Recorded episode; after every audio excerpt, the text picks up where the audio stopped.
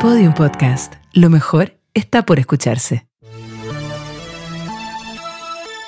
Bienvenidos, bienvenidas, bienvenidas sean a The GG o The Good Geek con Tabata Pacer. Este espacio en el cual todos los fanáticos, fanáticas y fanátiques de el universo de cultura geek van a poder sentir que son parte de algo más importante. Round one. Fight. El día de hoy vamos a tener un capítulo especial porque a mi parecer vamos a ver algunas de las cosas más importantes o más relevantes que pasaron durante este año en el universo geek. Ustedes saben que todos los años pasan demasiadas cosas, hay demasiados eventos, hay demasiadas situaciones y por eso el día de hoy les traigo algunas para que podamos hacer un recuento. Primero que nada, y obviamente algo bastante importante que ya viene pasando hace mucho tiempo, son las colaboraciones que tiene Fortnite con diferentes marcas, diferentes videojuegos, diferentes artistas y diferentes personas de este tremendo universo geek. Y también de otros universos que se han mezclado con el universo geek últimamente. Y algunas de las colaboraciones más importantes que pudimos tener durante este año fueron, por ejemplo, la inserción de Darth Vader dentro de este tremendo universo. ¿Quién no quería tener esta skin maravillosa de el Sith más poderoso de todos? También tuvimos una colaboración con la serie Moon Knight, esta serie que amplió un poco más el universo del MCU y nos trajo a un tremendo héroe que muchos de ustedes estaban esperando. Además de esto, tuvimos una colaboración con Assassin's Creed, donde pudimos tener dos skins bastante importantes, la de Ezio Auditore y la de también el protagonista de la primera entrega de este juego, Altair. Y yo debo decir que eh, conversando con muchos amigos me di cuenta que esta puede haber sido una de las colaboraciones más importantes durante este año de Fortnite porque muchos fans claramente se volvieron totalmente locos cuando se anunció la colaboración con Dragon Ball. Y no solamente esta fue una colaboración en la cual podías tener un montón de material que podías comprar con tus pavos, sino que también hubo un montón de eventos y situaciones muy geniales en los cuales eh, incluso nos sentíamos dentro de la realidad de Dragon Ball. Hubo torneos, hubo unos versus uno, hubo un tremendo evento para que toda la gente que se siente obviamente fanática de este tremendo anime pudiera eh, sentirse también dentro de él en este videojuego. Ahora, algo interesante que también sucedió eh, durante el año pasado y este año fue eh, dos skins bastante importantes que estuvieron dentro del juego que a mí la verdad me hacen pensar muchas cosas y nos vamos a detener ahí un segundito a conversar sobre esto. ¿Por qué? El año pasado se estrenó la serie de League of Legends Arcane en Netflix y me imagino que la gran mayoría de ustedes ya la tienen que haber visto. Y por esto mismo, eh, tanto League of Legends con Fortnite a la vez que también con PUBG tuvieron colaboraciones en los cuales pudimos tener a Jinx dentro del juego. Ahora, ¿Qué pasa con esto? Y también teniendo en cuenta que en enero de este año no solamente pudimos tener más interacción sobre estos dos juegos, sino que también tuvimos la skin de Vi, la hermana predilecta que ya pudimos conocer dentro de la serie de Arkane de Jinx. El tema con esto, y lo que a mí me causa eh, quizás como una curiosidad bastante eh, importante, por decirlo de alguna forma, es que si lo pensamos bien, algo que pasó durante mucho tiempo fue que eh, los videojuegos Fortnite y League of Legends se sentían como una competencia. ¿Por qué? Ambos juegos estaban como centrados en un público un poco más infantil o un poco más adolescente y claramente son juegos que te mantienen horas y horas partida tras partida detrás de las pantallas de tu computador. Entonces, eh, la gente que se ha desarrollado en este universo y entendiendo que uno es un MOBA y el otro es un Battle Royale, que claramente no son el mismo género, sí se han comparado mucho en relación a la cantidad de gente que atrae cada uno de estos títulos. Y yo la verdad, en lo personal, desde que salió eh, Fortnite y con esta modalidad obviamente Battle Royale porque entendemos que el juego antes era un survival básicamente, me he sentido como con esta duda de si son o no son competencia, sobre todo entendiendo como el público al que están enfocados. Al ver esta colaboración, yo digo, bueno, si es que son competencia o no son competencia, están haciendo algo bastante particular y que llama mucho la atención en el universo de los videojuegos. Trabajar en conjunto. ¿Cuántas veces hemos visto compañías que realmente hagan esto en el universo de los videojuegos? No tantas, pero sí con estas colaboraciones que se han hecho durante estos años y obviamente gracias a la inserción de los Battle Royale con sus skins y todos sus eventos importantes, se han dado estas instancias que la verdad dan a pensar, para que ahí pueda pensar sobre este tema mientras escucha este podcast. Luego de esto, chiquillos, chiquillas, chiquillas, y obviamente no menos importante, hay que eh, darnos cuenta que desde que comenzó la pandemia, lamentablemente hemos vivido los años de los retrasos. Claramente no es ese retraso del cual te estás asustando en este momento. No, no, no, no te preocupes, no te preocupes. Sino que retrasos de videojuegos y de películas y series en el universo geek. Por ejemplo, en el mundo de las películas ya tenemos dos películas del universo de DC que están totalmente atrasadas. Y nos referimos a Shazam 2 una tremenda película que yo sé que la gran mayoría de ustedes está esperando porque deberíamos tener instancias de poder ver a nuestra querida Roca como el villano de esta película también, obviamente entendiendo que se viene una película íntegramente sobre él. Además de esto, otra película del universo de DC que también se ha retrasado fue Aquaman 2. Lamentablemente también mucha gente lo estaba esperando, entendiendo toda la pelea que hubo entre Amber y Johnny Depp. Claramente esta situación se iba a producir y ahora hay que ver cómo va a haber una solución en base a que el personaje de ella está dentro de la película y claramente fue dejada fuera después de esta tremenda denuncia y este tremendo juicio que hubo en esta, eh, entre esta pareja. Así que ahí vamos a tener que ver qué va a pasar con estas dos películas, qué va a hacer DC al respecto, pero lo más probable es que se estrenen el próximo año. Ahora, en el universo de los juegos, esto ha pasado pero con creces. Y ha sido algo bastante lamentable dentro de este tremendo ambiente y toda la gente que claramente está esperando estos tremendos juegos.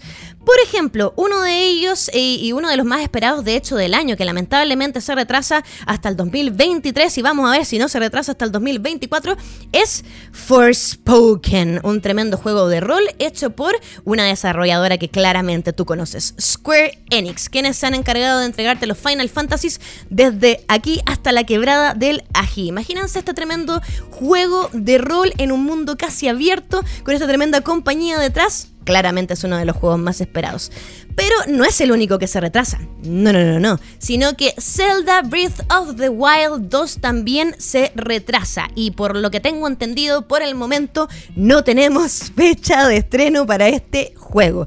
Perdonen si me da un poco de risa, pero lo que pasa es que hay tanta gente esperando el Breath of the Wild 2 que me da mucha. Como es como una tragicomedia esto de que lamentablemente siga retrasándose.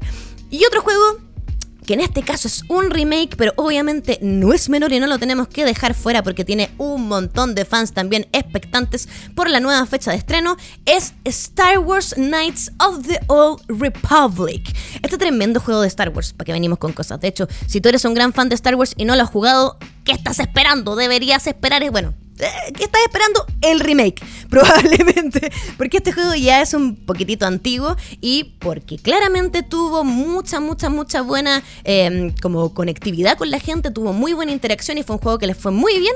Este remake es verdaderamente esperado por los fans de la saga. Vamos a ver qué pasa entonces con estos retrasos y que ojalá no se sigan, no sigan apareciendo más y que las cosas se estrenen en tiempo, por favor, que nosotros somos los que sufrimos esperando tiempo y años y más años, porque más encima eso ha pasado con los retrasos. No es como, no, ya si nos retrasamos un par de meses, no, para el próximo año. Así que esperemos que obviamente esta situación no se siga dando y nosotros nos sintamos tranquilos de que los juegos y todo lo que nos gusta ver se siga estrenando en el momento correcto. Otra cosa de la cual quiero conversar con ustedes el día de hoy porque es algo bastante importante que quizás puede alejarse un poquitito de la cultura geek, pero sí tiene que ver mucho con la tecnología, la innovación y las cosas que han sucedido durante este año, es la llegada de Mid Journey. Yo no sé si ustedes tienen claro qué es esto de Mid Journey. Yo les voy a explicar a grandes rasgos para quienes no entiendan y después vamos a entrar en un tema porque esto de verdad es muy importante.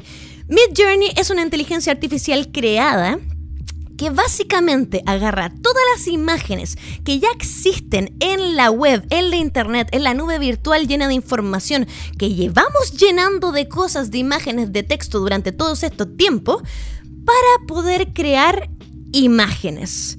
Ahora, ¿qué tipo de imágenes? Lo que a ti se te ocurra. Mid Journey tiene la capacidad de rápidamente buscar en toda la internet lo que tú le estás pidiendo y crearte una imagen en base a un texto que tú vas a escribir. Ahora, lo entretenido de esta inteligencia artificial es que no es como, por ejemplo, chatbot, donde tú te metías y podías conversar con una persona. Acá tenemos una interacción un poco más directa y una tremenda comunidad que también se ha dado el tiempo de poder hacer información y diferentes, eh, diferentes fotografías, más que nada, con esta inteligencia artificial. Tú puedes eh, entrar a ella sin ningún problema. Si tú buscas Mi Journey en Google, vas a poder entrar a la página principal que cuando tú te registres te va a llevar a su canal de Discord. Ahí te va a explicar obviamente cómo la puedes utilizar y en Discord, en un chat especial, tú le dices a Mid Journey qué es lo que quieres que te cree. Y en un ratito y con varias imágenes te va a dar unas tres o cuatro opciones para ver si alguna de ellas es la que tú estás buscando. Ahora, uno lo ve y dice, esto suena bastante entretenido, de hecho suena bastante positivo. Vamos a poder crear cosas más allá del límite de la imaginación o incluso el límite de nuestras manos, entendiendo que no toda la gente ocupa Photoshop ni diferentes eh, programas para poder editar eh, fotos o lo que sea pero también ha tenido una vuelta bastante maligna, por decirlo de alguna forma, porque hay mucha gente, sobre todo artistas visuales y fotógrafos, que se están sintiendo un poco atacados por esta inteligencia artificial. ¿Por qué? Porque realmente puedes crear lo que tú Hay muchos diseñadores de ambiente, diseñadores de muebles, diseñadores de vestuario, incluso algunos fotógrafos que también se han estado eh, metiendo en esta inteligencia artificial ya han empezado a hacer su propio arte en base a las cosas que tú les vas pidiendo a Mid Journey. Mientras más específico seas, mejor obviamente porque así va a tener más chance de llegar a lo que tú realmente estás buscando. Esta inteligencia artificial de verdad que es algo eh, muy importante sobre todo considerando que es una de las primeras veces que tenemos esta interacción. Nosotros hemos tenido claramente interacción con, inteligencias artificiales antes y de hecho, la vez anterior que se le hizo a una inteligencia artificial dibujar, no sé si ustedes vieron eh, esas imágenes que tienen muchos colores, muchas formas y como que van entrando de una imagen hacia otra, hacia otra, hacia otra, eh, con muchas formas medias deformes y colores. Eso ya lo había hecho una inteligencia artificial antes, pero esta es la primera vez que podemos ordenarle que nos muestre algo y realmente lo hace. Yo les eh, los invito a todos ustedes a que busquen eh, de esta misma forma Mid Journey, así como M-I-D y después viaje en inglés, Mid Journey. Así van a poder encontrarla y van a poder ustedes también hacer uso de esta tremenda inteligencia artificial. ¿Qué va a pasar con esto en el futuro? Ah, lo vamos a dejar para un próximo capítulo porque vamos a hablar de eso también más adelante. Ahora, y dejando un poco de lado todo este universo que nos puede destruir en cualquier momento, ¿para qué venimos con cosas si es verdad? Nos vamos a ir para otro lado, porque algo también importante que ha sucedido durante este 2022 es la ampliación del MCU o del mundo cinematográfico, el universo cinematográfico de Marvel. Y yo creo que también esto es bastante importante. ¿Por qué? Porque Hemos pasado por muchas cosas, han pasado muchos años. No tenemos a Tony Stark, no tenemos al Capitán América. Probablemente se va a venir otro gracias a la serie que pudimos ver de eh, Falcon and the Winter Soldier. Pero la verdad es que había algo que todavía no habíamos tocado dentro del universo del MCU o el universo de Marvel, que es el universo oscuro. Que eso se nos viene así, pero de cajón encima después de entender la interacción que, que tuvo WandaVision con su serie y también la última entrega de Doctor Strange Universe, o sea, perdón, Multiverse of Madness. Aquí ya nos vamos a empezar a entrar en una época de Marvel que es bastante oscura, pero que a la vez también va a traer un montón de nuevos personajes, nuevos héroes y nuevas aventuras que a ti te van a encantar. Y también, obviamente, les voy a contar un poco de lo que se nos viene para más adelante. ¿Por qué? Porque por el momento ya nos dimos cuenta de diferentes guiños que hay en las series que se están produciendo por el momento y las series que se están estrenando a otros superhéroes, otros mutantes y otros personajes que claramente son muy importantes dentro del MCU. Y también entendiendo todas las cosas que se nos vienen porque hace muy poquito fue la D23, este tremendo evento de Disney donde nos presentan todo lo que se nos viene para más adelante, hay harto de lo que hablar. Pero en este capítulo obviamente y como es de resumen les voy a mostrar, o sea, vamos a conversar sobre las cosas que están sucediendo. Por ejemplo, como ya les decía, en Doctor Strange se nos viene el multiverso o el universo oscuro. Ya vamos a empezar con todo este tinte bastante dark y de hecho hay mucha gente, me incluyo, que considera Doctor Strange una película de terror. También pudimos ver Thor Love and Thunder, que la verdad también es una película bastante, bastante importante que te trae un universo de posibilidades para la vida de Thor de aquí en adelante. Y además sus hermosas, cabras, perdón, que las estábamos echando de menos hace un rato. También se vinieron tres series bastante importantes, que dos de ellas todavía, o, creo que las tres, si no me equivoco, están eh, en estreno. Tenemos Moon Knight por un lado, un superhéroe bastante particular que también nos abre otro espacio del multiverso de Marvel. Tenemos a Miss Marvel también, que se convierte en un personaje súper, súper, súper importante teniendo en cuenta que tenemos a América también dentro del universo de Doctor Strange y así nos empezamos a llenar de adolescentes en el universo de Marvel. Y usted sabe que se viene con eso.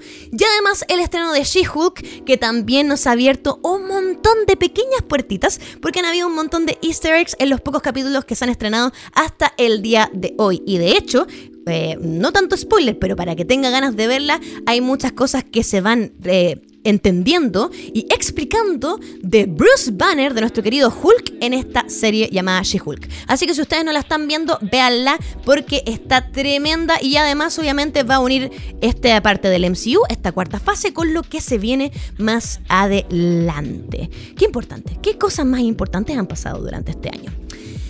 Si nos vamos para otro lado de la moneda, que también es importante poder señalarlos, pasado hartas cosas, no solamente eh, como en el mundo ¿cómo poder decirlo? En el mundo tangible. Nosotros sabemos que eh, películas se estrenan todos los años, series se estrenan todos los años, videojuegos claramente se estrenan todos los años, pero también hay situaciones bastante peculiares que se han eh, estado desarrollando durante el 2022 que nos dejan bastante que pensar.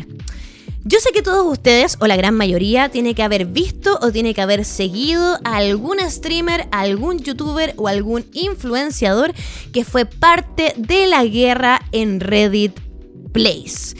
Primero que nada les voy a explicar qué es esto de Reddit Place y después vamos a entrar a esta guerra de streamers, porque realmente eso fue, esto se convirtió en una guerra. Claramente no de las que son agresivas y negativas, no, no, no, no, pero yo les voy a explicar por qué fue como tal. Miren, si usted conoce la plataforma de Reddit, que es básicamente un foro donde tú puedes abrir una... Eh, es como un holding de foros, donde puedes abrir un foro para básicamente cualquier cosa. En Reddit se habla de todo, de absolutamente todo. Ajá, sí, tal cual. Y por eso mismo Reddit dijo ya, ¿saben qué vamos a hacer? Algo entretenido para las comunidades y para hacer que toda la comunidad de Reddit se una en un mismo lugar.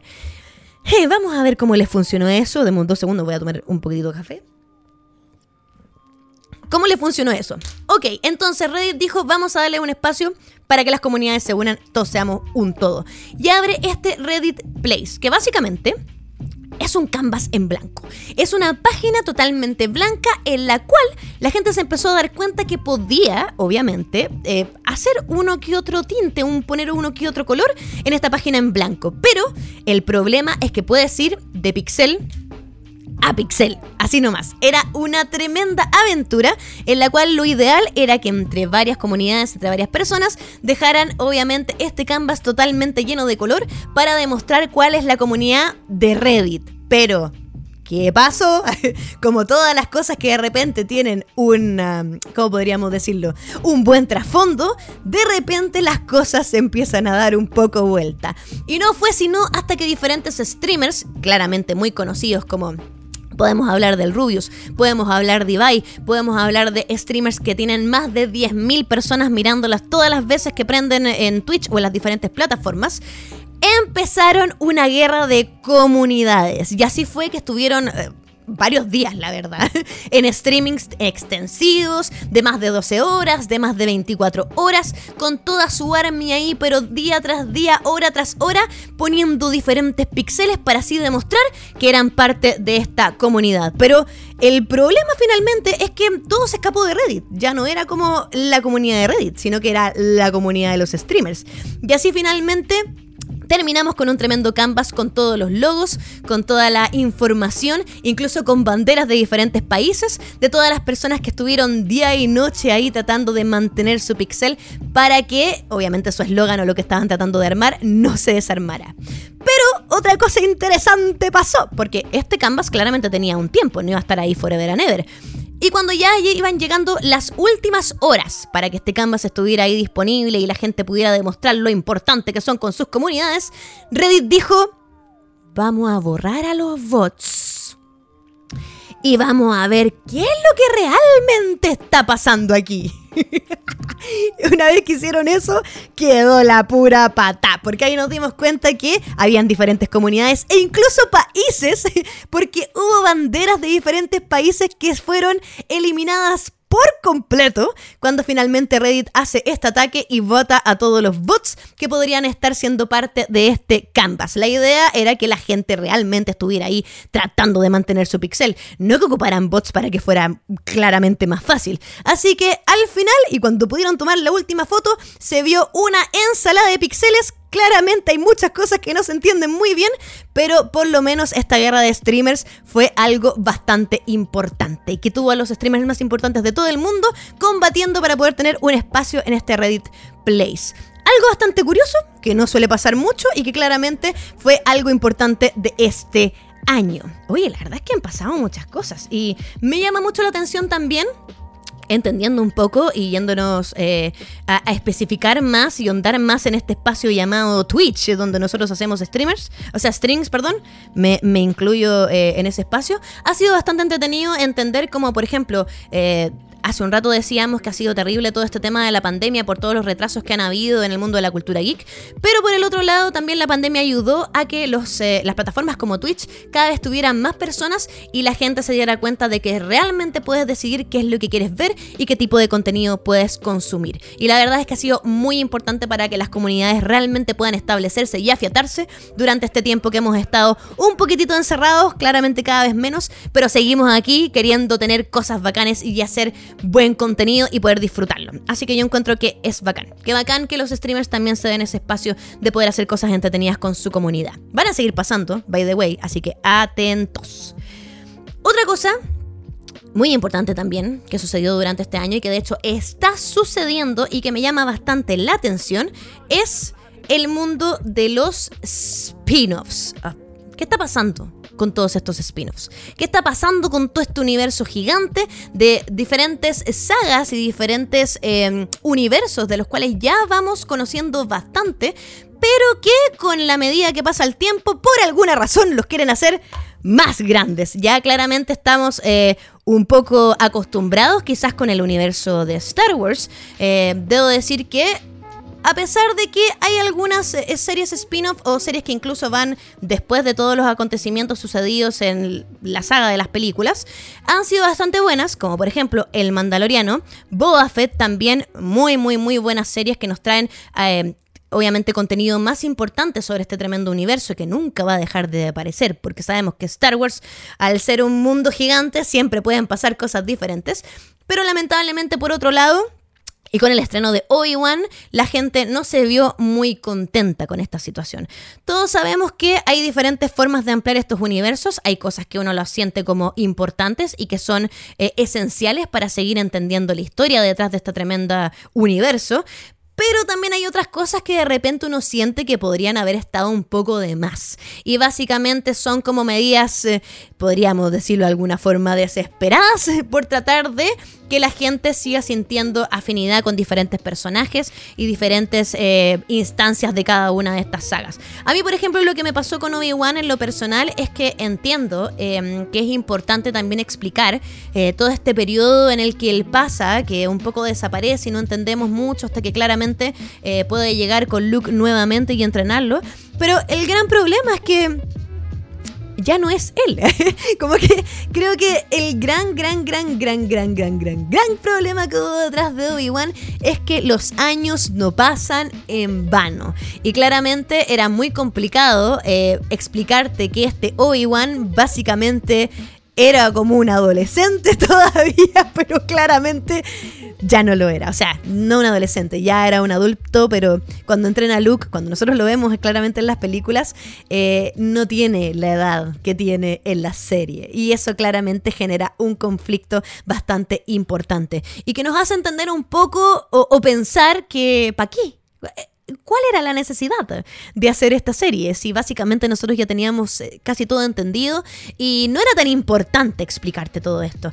Ahora, ya que también hay mucha gente que puede decir que también es un poco eh, esta medida que se está viendo por favor que se entienda bien, se está viendo un poco desesperada de parte de Disney por hacer inclusión de claramente personajes femeninos poderosos dentro del universo de Star Wars. Ya tenemos, ya tenemos muchos y ya tenemos varios que son súper, súper, súper importantes, pero claramente esta inserción como de em, nuestra querida princesa Leia siendo todavía un infante, siendo todavía una pequeña niña, demostrando este poder que claramente lo conocemos bastante una vez que Leia ya es grande y pudimos ver las películas y pudimos conocerla más.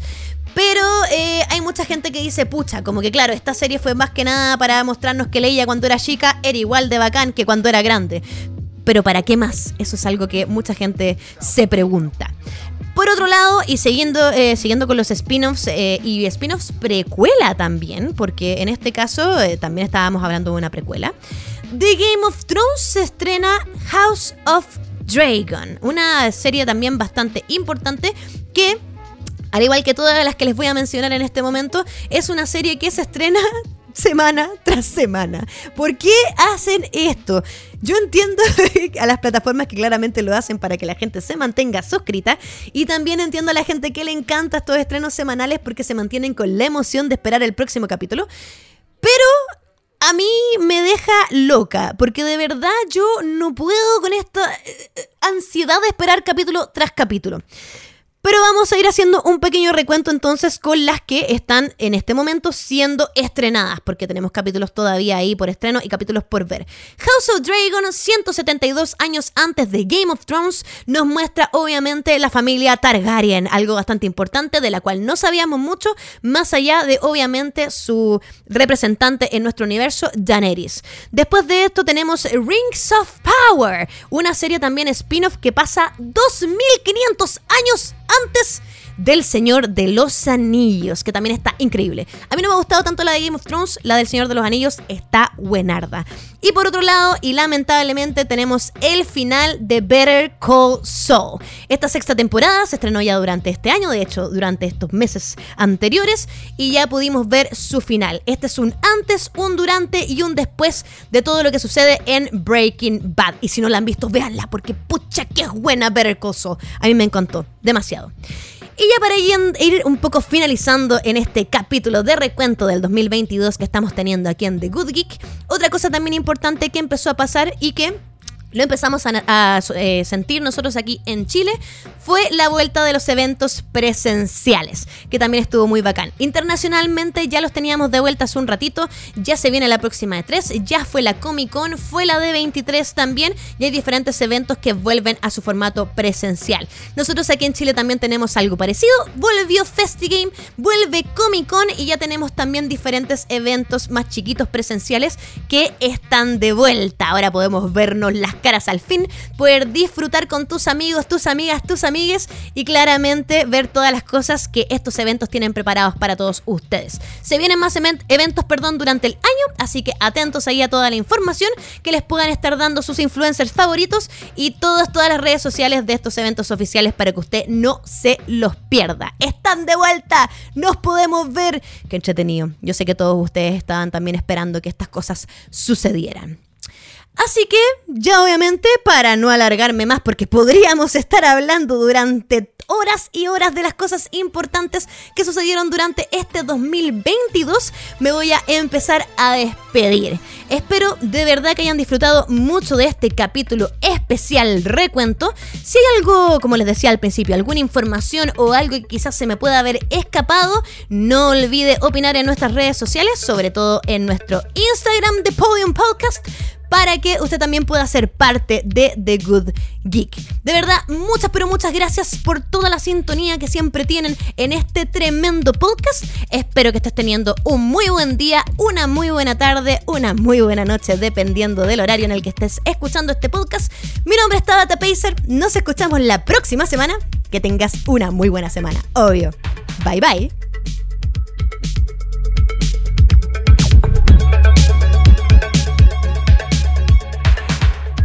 Good Geek es un contenido original de Podium Podcast. Para escuchar más conversaciones como esta, entra a podiumpodcast.com, Spotify o donde escuches tus podcasts. Síguenos en nuestras redes sociales y búscanos como Podium Podcast Chile.